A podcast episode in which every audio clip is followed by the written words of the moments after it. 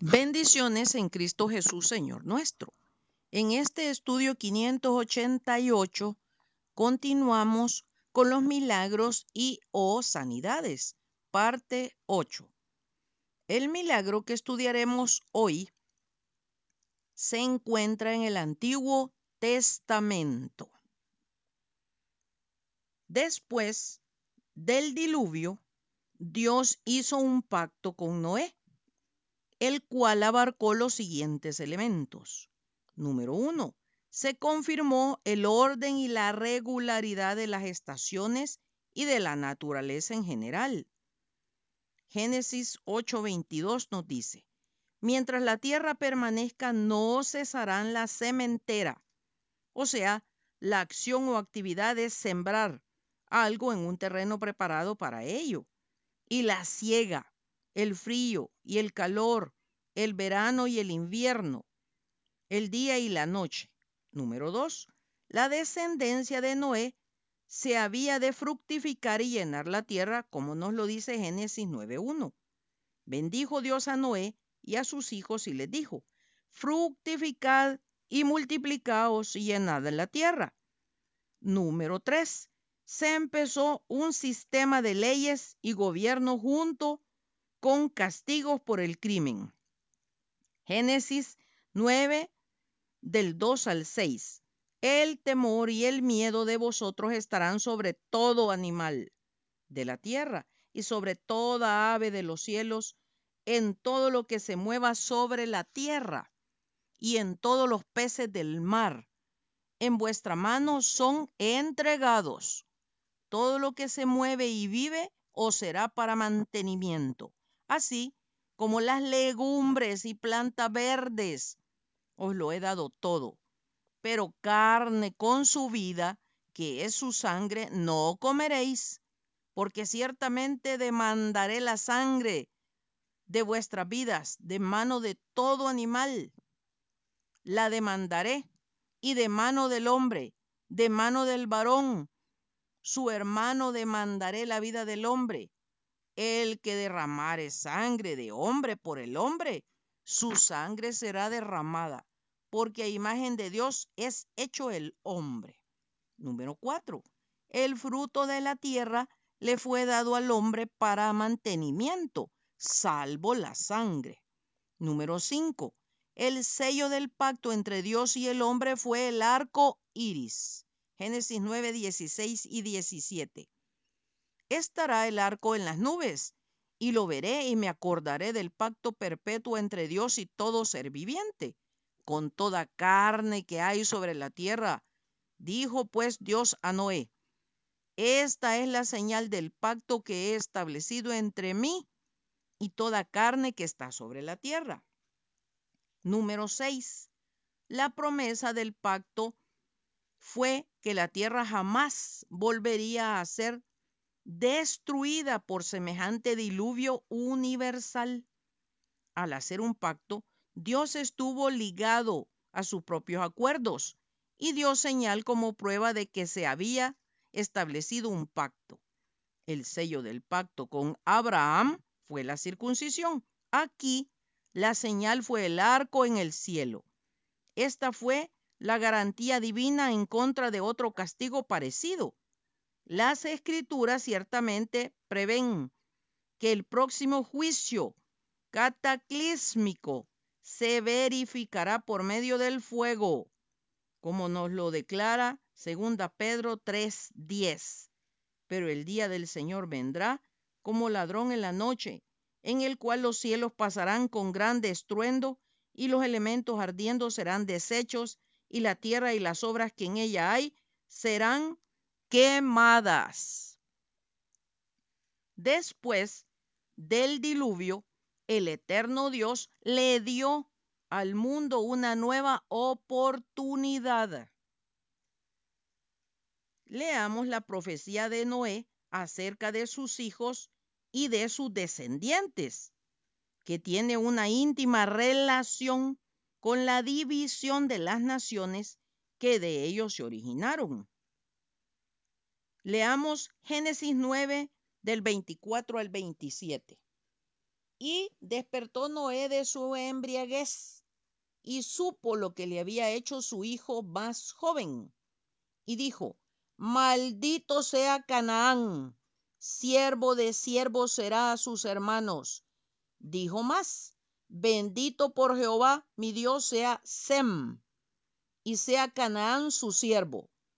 Engrandezca Dios a Jafet, y habite en las tiendas de Sem, y sea Canaán su siervo. Desde el punto de vista divino, hay envuelto un principio muy definido que encontramos en Deuteronomio 32.8. Cuando el Altísimo hizo heredar a las gentes, cuando hizo dividir los hijos de los hombres, estableció los términos de los pueblos según el número de los israelitas. La nación israelita es llamada semita por ser descendiente de Sem, en quien moraba la bendición divina. Revisemos la distribución de las naciones después del diluvio. Entre los hijos de Jafet, Gomer, Magog, Madai, Javán, Tubal, Mesec, Askenaz, Decam, Cus, Misraín, Put, Canaán, Nimrod, Desem, Elam, Asur, Eber, Peleg. Los descendientes de Jafet, hijos y nietos, se establecieron en la región del Mar Negro y del Mar Caspio, en Asia Menor y Grecia. Son los progenitores de los modernos rusos y teutones. Encontrará que los descendientes de Cam se radicaron en Canaán, en la moderna Palestina, Egipto y África. Se puede seguir el curso de los descendientes de Sem en Persia y Asiria, la tierra de Sinar, la moderna Mesopotamia o Irak. Podemos decir que el pueblo que salió de Jafet se estableció al norte y al noreste de su tierra original, la tierra de Sinar, los valles del Tigris y del Éufrates. El pueblo formado por Cam se estableció al sur y sudoeste, mientras que el pueblo semita permaneció cerca del lugar de origen apartándose un poco al sur y al sudoeste. En los capítulos 10 y 11 de Génesis encontramos otro ejemplo de la ley de la recurrencia. El contenido del capítulo 11 predecería naturalmente lo del capítulo 10, pero sucede lo contrario. El capítulo 10 nos dice cómo las naciones fueron divididas. Y entonces el capítulo 11 nos explica por qué fue que tuvo lugar esta dispersión. El doctor W.H. Pinnock, en su libro La Biblia y la Historia Contemporánea, se refiere al cumplimiento de la profecía de Noé, que ya leímos Génesis 9 del 24 al 27. Esta profecía se ha cumplido perfectamente.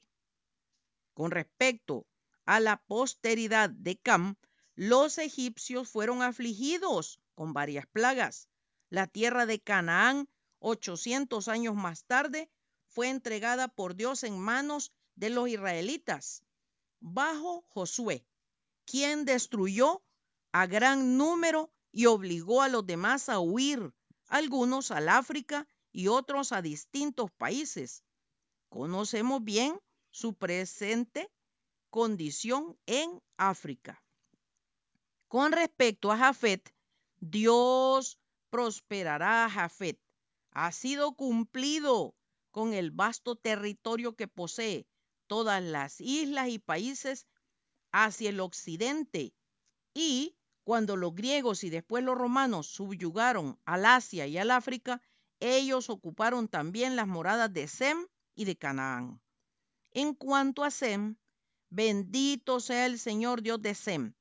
Quiere decir que él y su iglesia morarían bajo las tiendas de Sem, de él nacería el Mesías y en medio de su posteridad se adoraría al verdadero Dios, siendo los judíos la posteridad de Sem. La primera emigración de los hijos de Noé fue hacia la tierra de Sinar. Estos descendientes de Noé bajo la mano de Nimrod se rebelaron contra Dios, siendo este un nieto de Cam, un poderoso cazador rebelde, traducen algunas versiones, delante del Señor. Ahora aparece un nombre que es prominente en las escrituras, Babel o Babilonia. Esta ciudad construida por Nimrod fue el centro de la rebelión. La señal y símbolo exterior de esto fue una torre que levantaron, cuya cúspide llegue al cielo. Este programa de las Naciones Unidas iba en contra, por si fuéramos esparcidos, se dijeron, del mandamiento que Dios dio a Noé. Génesis 9.1 de fructificar y multiplicar y henchir la tierra. Los principales hechos de los capítulos 10 y 11 están comprendidos dentro del siguiente bosquejo. Número 1, unidad de raza y de lenguaje. Número 2, lugar de la emigración y la rebelión, la tierra de Sinar. Número 3, la torre de Babel y sus propósitos, un centro de rebelión contra Dios. Número 4, el juicio de Dios, confusión de las lenguas. Número 5, el resultado del juicio, la dispersión. Los primeros capítulos del Génesis cubren un periodo aproximado de dos mil años hasta el llamamiento de Abraham. Se ha puesto en duda la historicidad de estos capítulos, diciendo que son meros mitos y leyendas. Sin embargo, la ciencia de la arqueología ha probado la veracidad de estos relatos sobre la creación, la caída del hombre, el diluvio y la dispersión de las naciones. Los picos y las palas han desenterrado hechos interesantes de ciudades sepultadas en las tierras bíblicas. Ahora leamos Génesis 11 del 1 al 9. Tenía entonces toda la tierra una sola lengua y unas mismas palabras. Y aconteció que cuando salieron del oriente, hallaron una llanura en la tierra de Sinar y se establecieron allí. Y se dijeron unos a otros, vamos, hagamos ladrillo y cosámoslo con fuego. Y le sirvió el ladrillo en lugar de piedra y el asfalto en lugar de mezcla y dijeron, vamos, edifiquémonos una ciudad y una torre cuya cúspide llegue al cielo y hagámonos un nombre por si fuéramos esparcidos sobre la faz de toda la tierra. Y descendió Jehová para ver la ciudad y la torre que edificaban los hijos de los hombres. Y dijo Jehová, he aquí el pueblo es uno y todos estos tienen un solo lenguaje. Y han comenzado la obra y nada les hará desistir ahora de lo que han pensado hacer. Ahora pues, descendamos y confundamos ahí su lengua, para que ninguno entienda el habla de su compañero. Así los esparció Jehová desde ahí sobre la faz de toda la tierra y dejaron de edificar la ciudad. Por esto fue llamado el nombre de ella Babel, porque allí confundió Jehová el lenguaje de toda la tierra y desde ahí los esparció sobre la faz de toda la tierra. El gran historiador Flavio afirma que la torre de Babel fue edificada por la gente que no quería someterse a Dios. Cuando leemos este pasaje, el relato parece sugerir que los propósitos de la gente eran contrarios a los de Dios. Como consecuencia de esto se produjo la confusión de las lenguas y la dispersión. Las diferencias de lenguaje tienden a separar a la gente en más de un sentido y a detener el progreso comercial y artístico como, también la civilización. Será hasta el próximo domingo que estudiaremos otro milagro, si Dios nos presta la vida. Maranata, Cristo viene pronto. Atentamente, Lic Acevedo, colaboradora de Riego.